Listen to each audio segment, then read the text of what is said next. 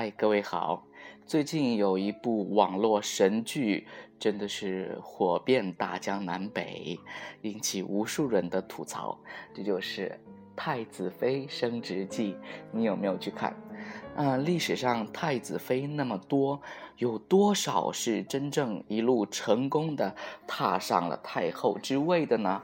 一定有，但是一定是少之又少。因为要满足全部的条件，绝对不是一个容易的事儿。首先，太子要顺利的继承皇位；其次呢，太子要当上皇帝后没有干废后的事情；再次，还要活得足够长，起码要比他当了皇帝后的太子要长。一数不要紧，发现。从秦汉以来，真正成功的人非常非常的少，其他的大部分都是中途夭折，以烂尾告终。而硕果仅存的这些人中，又有着怎样的人生呢？我们来一个个来看到。他叫王政君。母亲改嫁，父亲另娶，有一个未婚夫没过门儿就已经去世，嫁了个老公，不久也去世。算命的说她的命格太贵气，一般人降不住，于是家里给她报了各种才艺培训班，在她十八岁的时候送到了宫中。好巧不巧，皇太子因为爱妃司马氏的死，迁怒到嫔妃的身上，并且发誓不再临幸东宫。老皇帝看在眼中，忧在心头，于是令皇后领来五个宫女，要求太子必须要选一个。太子莫不过，随便指了一下。于是，离他最近的王政君便被大家自动默认为太子的选定之人。就这样，王政君成了太子妃。王政君并不得宠，却成了第一个给太子生孩子的人。老皇帝非常高兴，他的地位也就越发的稳固。又两年后，老皇帝去世。太子就成了新皇帝，王政君的儿子就成了新太子。新皇帝虽然很不情愿，但还是在三天后封她为皇后。中间，她的老公也动过换太子的心思，但是碍于礼法以及顾念先帝，最终没有成行。虽然无宠，但是王政君依然有惊无险的做了十六年的皇后，娘家人的地位也一步步的向上走。当他的儿子终于也成为皇帝，他也完成了大多数后宫女人的终极梦想，成为皇太后，王氏一族也跟着权势冲天。你以为这就是结局了？错了。二十五年后，王政君成了太皇太后，所以从皇后、皇太后、太皇太后算起，她一生身居后位六十一年，一直活到了八十四岁。去世前，她的侄子王莽刚刚篡汉。她是那个将传国玉玺砸掉一角的女人，她的老公汉元帝和王昭君有一段不得不说的故事，而她的儿子汉成帝则死于赵飞燕姐妹的温柔乡。第二位，她叫于文君，东晋第二个皇后。一个标准的大家闺秀，才貌双全，因为先天的优势，顺利被选为太子妃。随后生了一个儿子。在她二十七岁时，老皇帝去世，她的老公登基称帝，她也顺理成章地成为皇后。三年后，新皇帝也去世，她五岁的儿子又成了新君。短短数年，他完成了从太子妃到太后的跨越。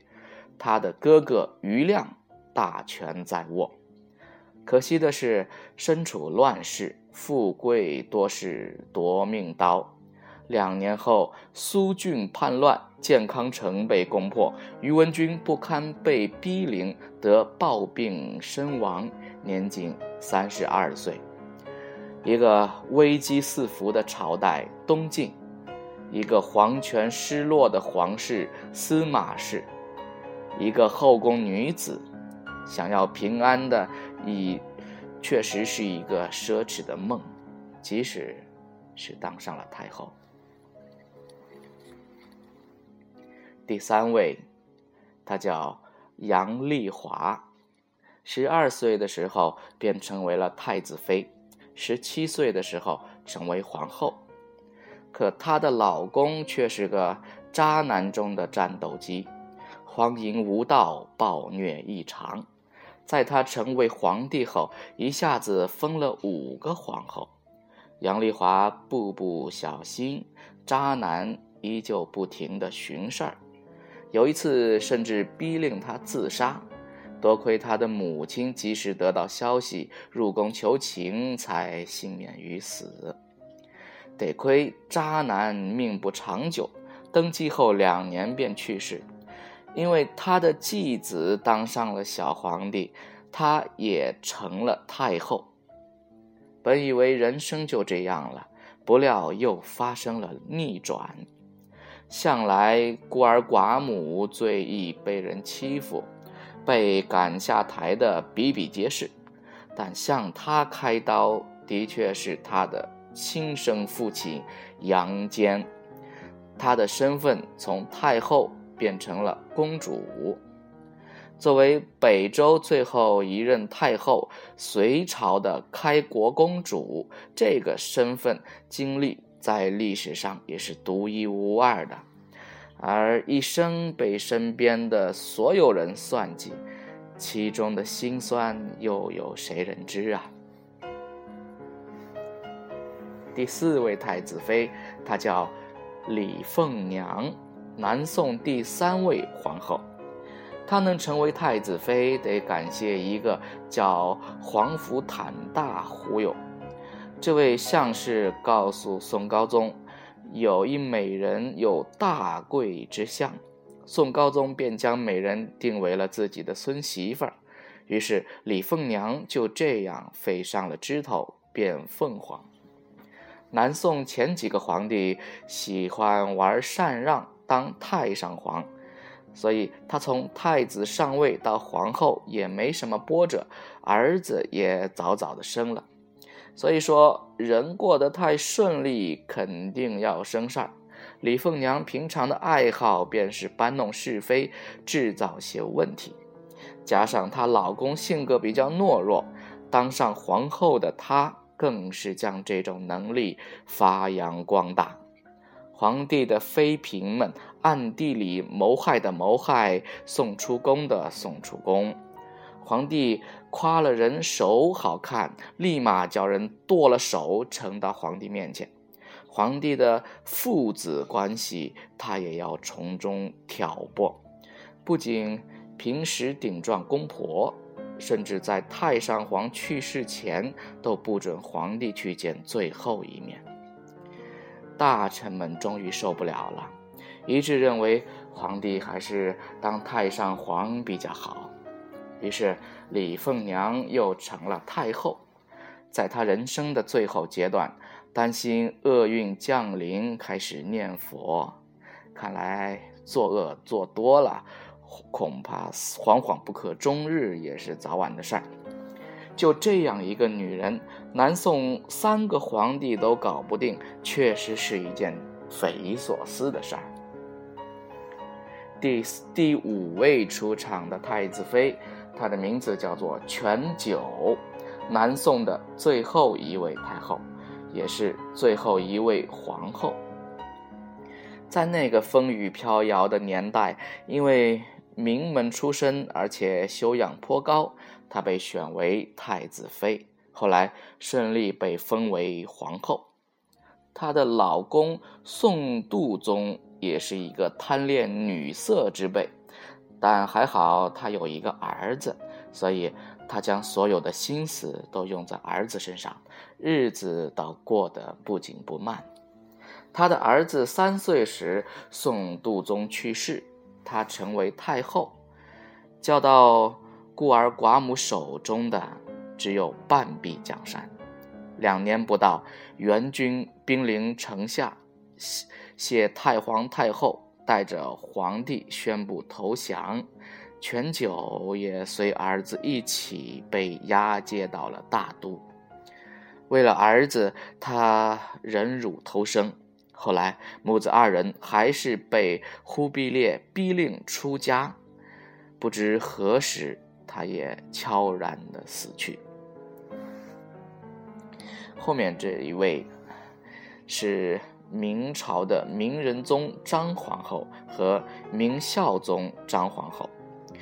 明仁宗张皇后是宣德皇帝的妈妈，一生倒还算顺遂，一直当到了太皇太后，称得上是一代贤后。明孝宗张皇后却是最能折腾的正德皇帝的妈妈。与明孝宗朱佑樘的夫妻感情堪称一段佳话，真正是六宫独宠他一人。因为六宫虚设，后宫除了他，并没有其他任何的妃嫔。有着这样的情感，当上太后对他来说，不见得是件好事。且当上太后遭遇儿子先死，又后继无人，也许真的是连上天都嫉妒了，所以才给他这样接二连三的打击。然而，这一切并没有结束。后来被选中当上新皇帝的嘉靖皇帝，对他也没什么感情，因为权力的纷争，他的娘家人成为打击的对象。接连的遭遇让他一病不起，含泪而终。啊，纵观这些所谓的成功上位者，看似是盛极一时、风风光光，但是背后却有着很多的辛酸。权力的背后，永远是伴随着风险，伴随着恐怖，即使是带来一时的快感。但是，过后一定是充满着空虚的，而真正的幸福，更不是这些权利所能够给予的，所以，幸福才是真正重要的，你说呢？好，今天就到这里，晚安。